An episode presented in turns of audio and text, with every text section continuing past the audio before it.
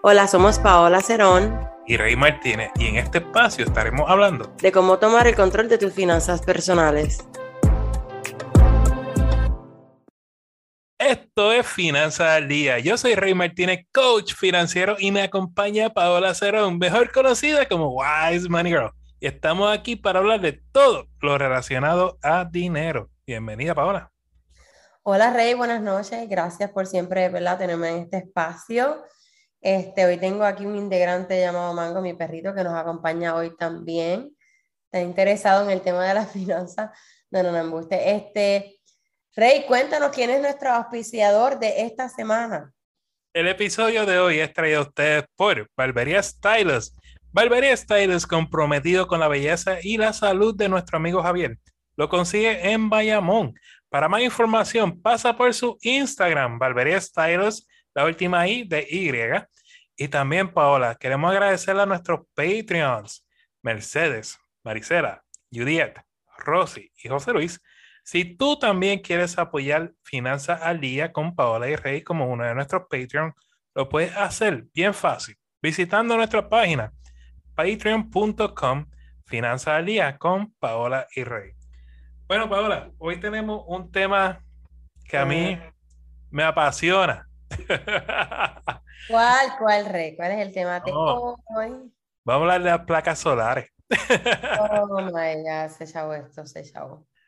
So, eh, la semana pasada, en el episodio pasado, hubo una persona que nos preguntó acerca de las placas solares. Y, y yo le digo a Paola, Paola, yo necesito abundar un poquito más en este tema porque me quedé como con la, con la gana de hablar sobre esto.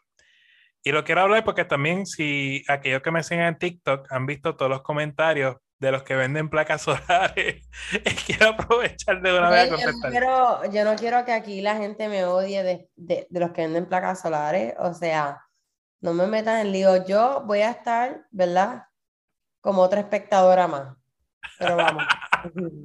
Miren, vamos, no, les voy a dar, ¿verdad? Lo que es la, la teoría, pero y, y después pues le damos nuestras opiniones. So, en teoría, ¿cómo funciona estas placas solares? Las placas solares, obviamente, ¿verdad? Lo básico, tienen que coger sol. Esas, ese sol eh, cae sobre las placas solares creando una energía, absorben la energía. Esa energía se llama AC, corriente. Esa corriente pasa eh, hacia la casa, puede ser a un interruptor, a un punto de conexión ese punto de conexión convierte la energía en DC, o sea, que son electricistas, pues saben, y esa energía pasa a la casa. Mientras haya sol, eh, obviamente tú vas a alimentar la casa de, de, power, ¿no? Por medio de las placas solares. Pero ¿qué pasa durante la noche?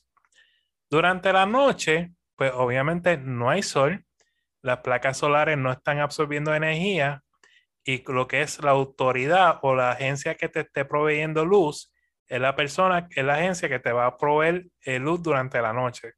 Durante el día las placas, durante la noche la agencia. ¿Qué pasa? Durante el día, obviamente las placas típicamente van a generar más power, o sea, más electricidad de lo que tú necesitas. Así que esa electricidad adicional como decimos en buen español, se la devolvemos a la autoridad.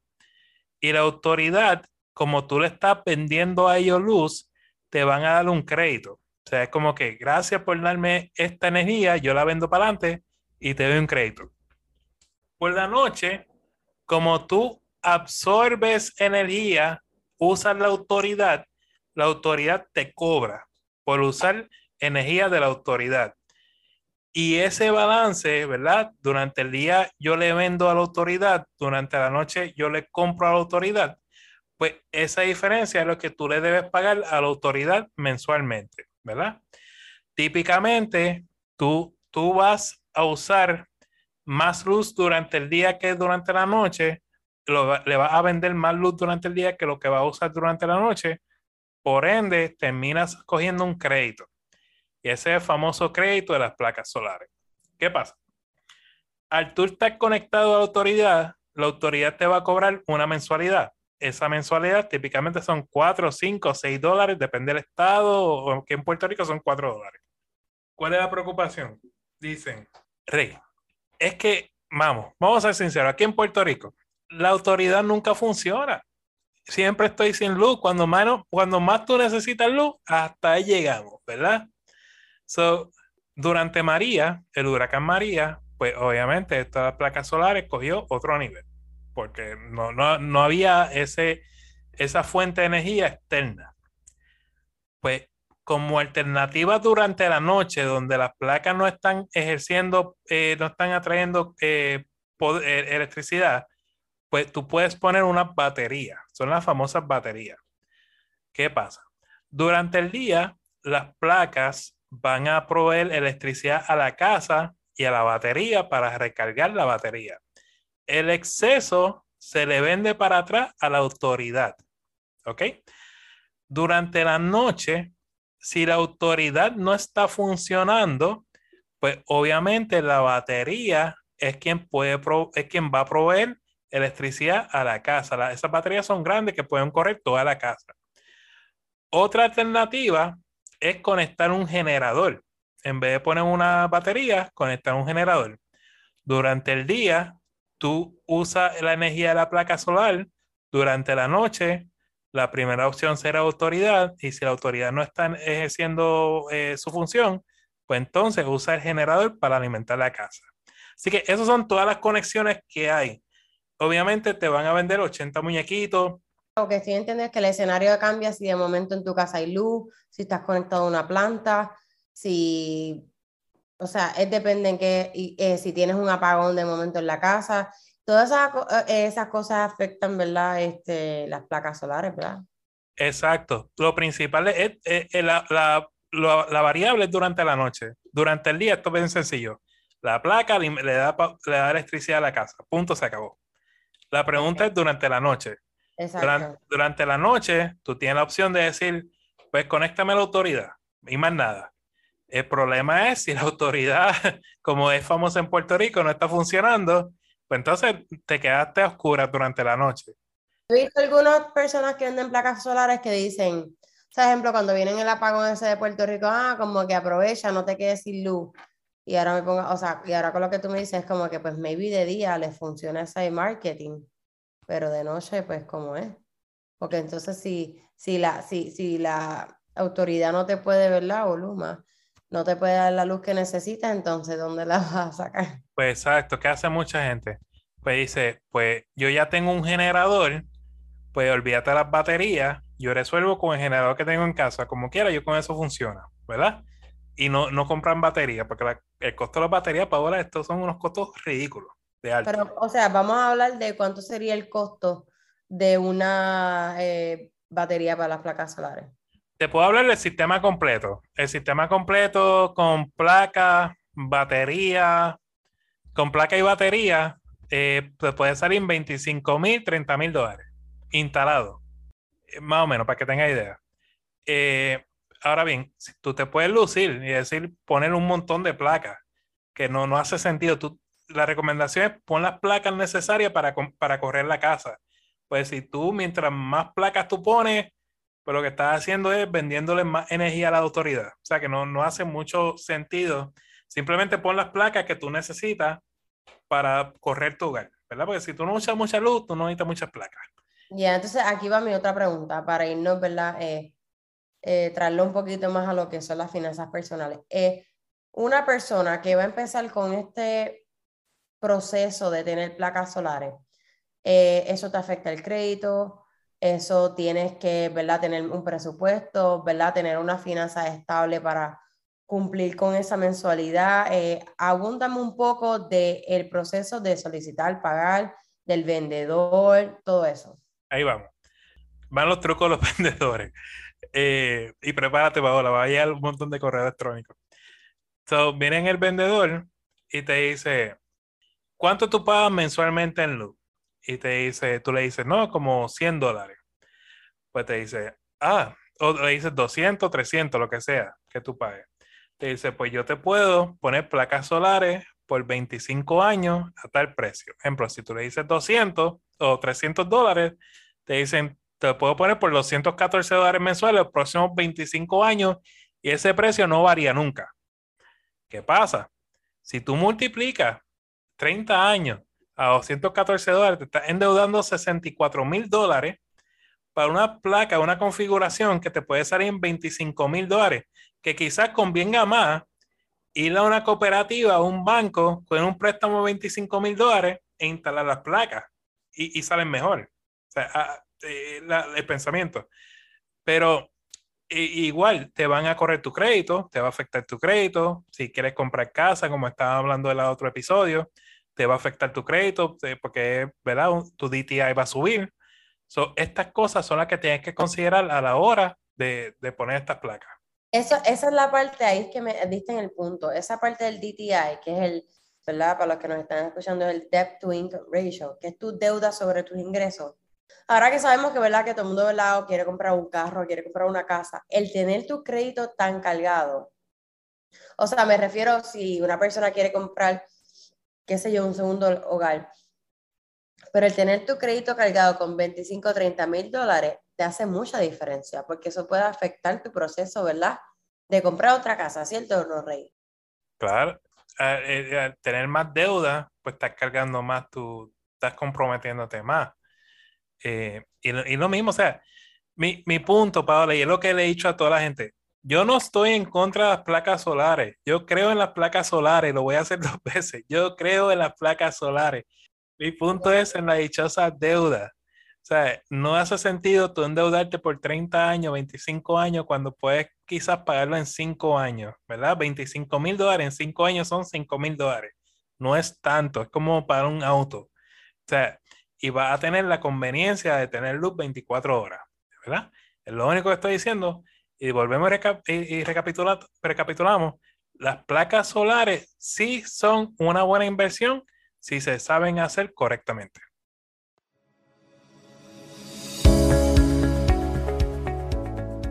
¿Estás buscando asistencia personal en el tema de las finanzas? Tanto Rey como yo ofrecemos servicios de coaching. Para contratarme me pueden conseguir en Wise Money Girl en Instagram y a Rey lo pueden conseguir en su página web Finanzas con Rey. Cada podcast estaremos contestando al menos tres preguntas que nos llegan tanto por el podcast o por las redes sociales y aclaramos que toda información es para uso educativo. Siempre consulten con un asesor financiero o con una entidad bancaria antes de tomar cualquier decisión financiera. Y Rey, nuestra primera pregunta viene de Alex y dice, ¿cuál es la opinión de los dos sobre un lease de un auto? Muy bien, vamos allá. Eh, vamos a explicar lo que es la teoría de un lease y después te voy a dar mi opinión en cuanto en cuanto a lo que opinamos, lo que es un list, por qué sí, por qué no, o, y así tú puedes determinar.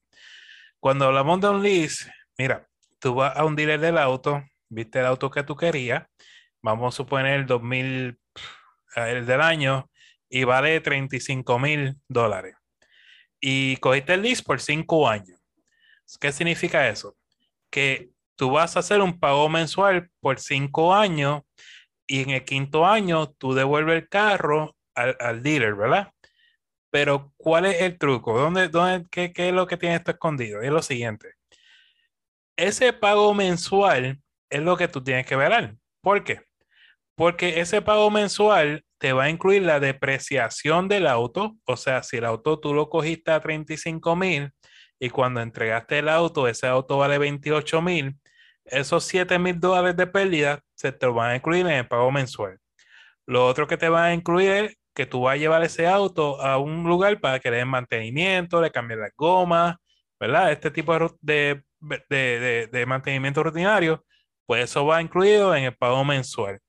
También te va a incluir lo que es el alquiler del auto, porque el auto pues no es tuyo, es del dealer y en realidad lo está alquilando. Y eso también te lo incluyen en el pago mensual.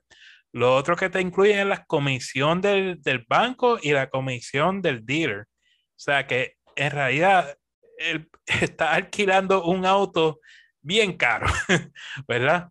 So, cogiste un auto a 35 mil dólares, pagaste 400 dólares mensuales, ejemplo, ¿verdad?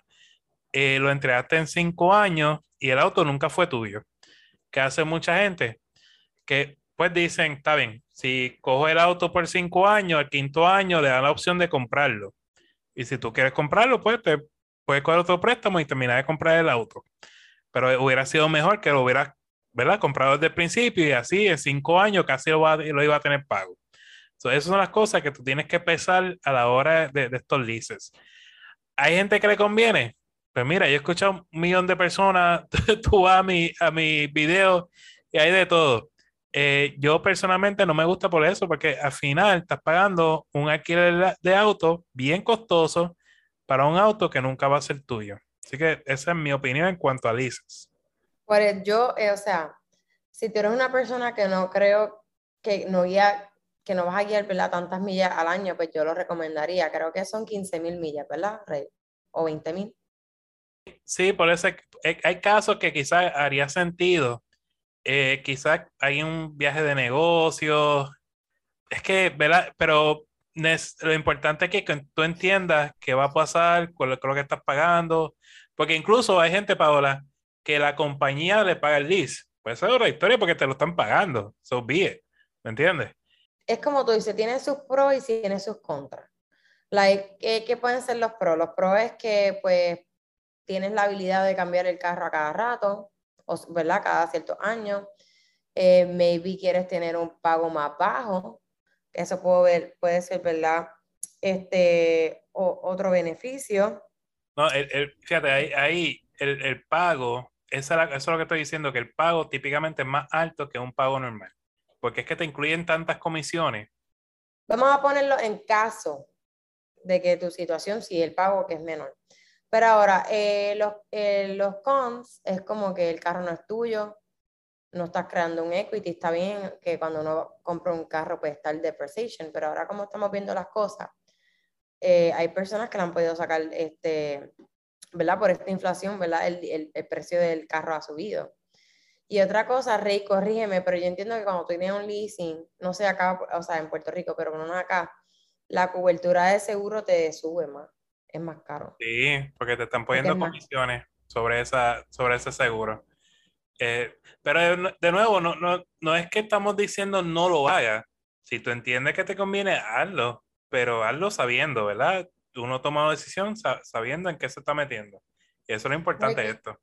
Y, si que se, y acuérdate que si se pasan de las millas y después de entregar el carro tiene cierto fee en lo que coge el otro, y si te pasaste de las millas, sabes que tienes que pagar, ¿verdad? Lo que, lo que está estipulado en tu leasing, este tank. Este, tanto por milla, adicional de las que corriste. Bueno, eh, nuestra segunda pregunta viene Antonio y dice, temo que voy a perder mi trabajo por la recesión. Eh, de verdad, yo los otros días, Rey, estaba escuchando un video de, ¿verdad? de estos financieros en inglés y hay muchos factores que sí están marcando que estamos, ¿verdad?, en camino a lo que es una recesión o, una, o algo parecido a lo que es la Gran Depresión. Y de verdad, si tú eres una persona que tienes un poco de miedo, pues te entiendo, pues porque las cosas que estamos viviendo, pues no están, ¿verdad? No, no está fácil y las cosas que vienen, pues no. O sea, hay, eh, nosotros como coach, ¿verdad? Somos responsables, ¿verdad? De todo tema financiero y lo que viene, pues no es fácil. Pero entonces, ¿qué nosotros podemos hacer o qué estamos a nuestras manos para nosotros, ¿verdad? Evitar que nos afecte tanto, porque nos va a afectar en algún punto, Rey, ¿verdad? Pero que no nos afecte tanto. Ahora mismo, tú que estás en ese trabajo, mientras estás en ese trabajo, empieza, ¿verdad? A tomar una parte de tu cheque y ahorrar, siéntate a verificar qué deudas tienes, empieza a liquidar esas deudas, empieza a establecer un fondo de emergencia no tan agresivo de seis, de seis meses a un año, pero por lo menos de tres meses, que te dé un lapso de tiempo en caso de que tú pierdas tu trabajo, de buscar otro trabajo. Entonces, ¿cómo tú creas ese fondo de emergencia? Vas a sumar todos tus gastos de mayor necesidad y lo vas a multiplicar por tres. Eh, no te metas tanto a presión, pero, ¿verdad? Enfócate en bajar esas deudas y, como ya dije, incrementar ese plan de ese, ese fondo de emergencia.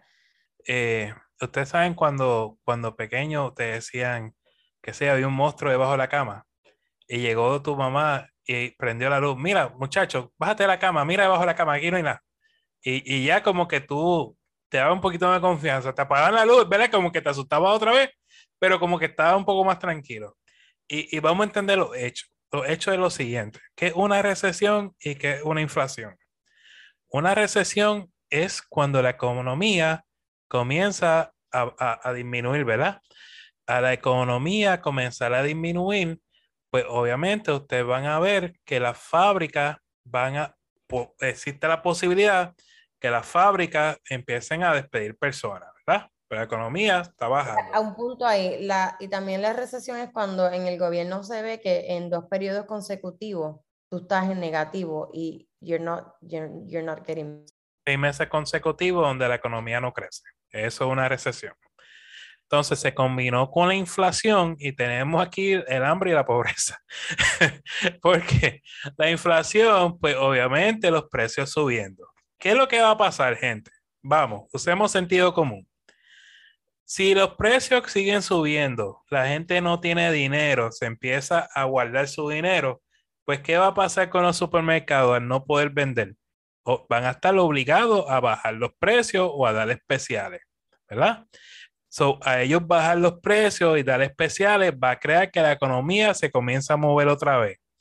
Y eso nos va a poner en, en, en una vida normal y rutinaria. Ahora la pregunta es, ¿Cuánto tiempo va a pasar de hoy a ese momento? Y por eso es como dice Paola, si tú tienes un fondo de emergencia, te preparas, no te asustas, simplemente eres diligente, pon tu, mira, pon el día tu resumen si te preocupa tanto y si te, ya te están diciendo en tu trabajo que aquí vamos a cerrar, muévete, ¿qué tú haces ahí? Muévete, tú sabes, cambia trabajo, busca trabajo. O sea, no lo esperes el último día porque eres más fiel al trabajo, no, muévete desde hoy. Así que calma, gente, o sea, esto va a pasar, no hay, no hay que crear histeria sobre esto. De verdad, si están preocupados por la recesión, en verdad hay que prepararse, porque lo que, bueno, ya estamos casi ahí, estamos como una pre, so we're almost there. Ok, Rey. Nuestra tercera pregunta es de Atenea. Tengo 20 mil dólares en la casa y no quiero ponerlo en el banco. No, o sea, ahí cuando, si tú tienes 20 mil dólares en la casa, eh, recuerda que si ocurre un fuego, ocurre cualquier cosa, ese, ese dinero se puede... tu dinero, no lo tienes. Tu dinero. Los bancos, las cooperativas, los credit unions tienen unos seguros que protegen tu dinero y, y esos seguros llegan una cantidad bárbara, están mucho, muy por encima de tus 20 mil dólares. Así que no tienes nada que preocuparte, ponerlo en el banco. Eh, obviamente trata de ser sabia en qué banco lo pones, entender bien cuáles son las comisiones, que si usas la tarjeta de crédito o la tarjeta de débito, cuánto te van a cobrar, si usas sus cajeros, cuánto te van a cobrar. Entender esa información, ¿verdad? De nuevo, entender los hechos. Mientras más tú entiendas los hechos, no, no hay nada que preocuparse. Como dice Rey, ¿verdad? Ponerlos en el banco o una este, cooperativa. O si estás acá afuera, pues un credit union este, que viene siendo lo mismo que la cooperativa. También hay distintos tipos de productos. Puedes intentar, ¿verdad? Informarte en cualquier banco de investment y abrir un brokerage account o abrir un high yield saving account o maybe invertir en real estate. No usar los 20 mil, pero usar por lo menos 10 mil y qué sé yo, empezaré con un apartamento, algo que tú le puedas multiplicar ese dinero y puedas hacer un Airbnb, maybe. Eh, también puedes este, pagar deudas si tienes alguna deuda, ¿verdad? Porque estoy asumiendo, o sea, si tienes 20 mil, maybe estoy asumiendo que no tienes ninguna deuda, pero si la tienes, pues pagar todas tus deudas o también organizar ese dinero y crecer yo, crear una cuenta que sea tu fondo de emergencia y le pones mil dólares. Después creas otra cuenta donde puedas poner dinero de tres a seis meses de lo que son tus gastos y llamarle el plan de contingencia o lo que dije al principio, que son las cuentas de inversión y ponerlo a crecer. Eh, si estás trabajando por cuenta propia, tú una IRA, o si no, este, Rey, si, asumiendo que también tiene un hijo y a lo mejor no tiene una cuenta, abrirle un tipo de cuenta que es la 529, que es el College Fund. Ahí te damos varios tips porque estamos asumiendo tu escenario. Para evitar la crítica, no digas nada no hagas nada, no seas nada. Fred Shadow. Señores, queremos agradecerte por el tiempo que nos has regalado porque sin ti, Wise Money Girl o Finanzas Correy no existirían. Si te agrada este contenido, te invitamos a darnos 5 estrellas en el podcast y dejarnos un comentario para seguir creciendo en esta comunidad.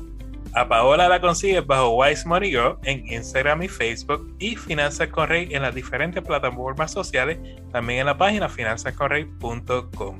Señores, recuerden, vivan como nadie para que luego puedan vivir como nadie y sobre todo sueñen en HD.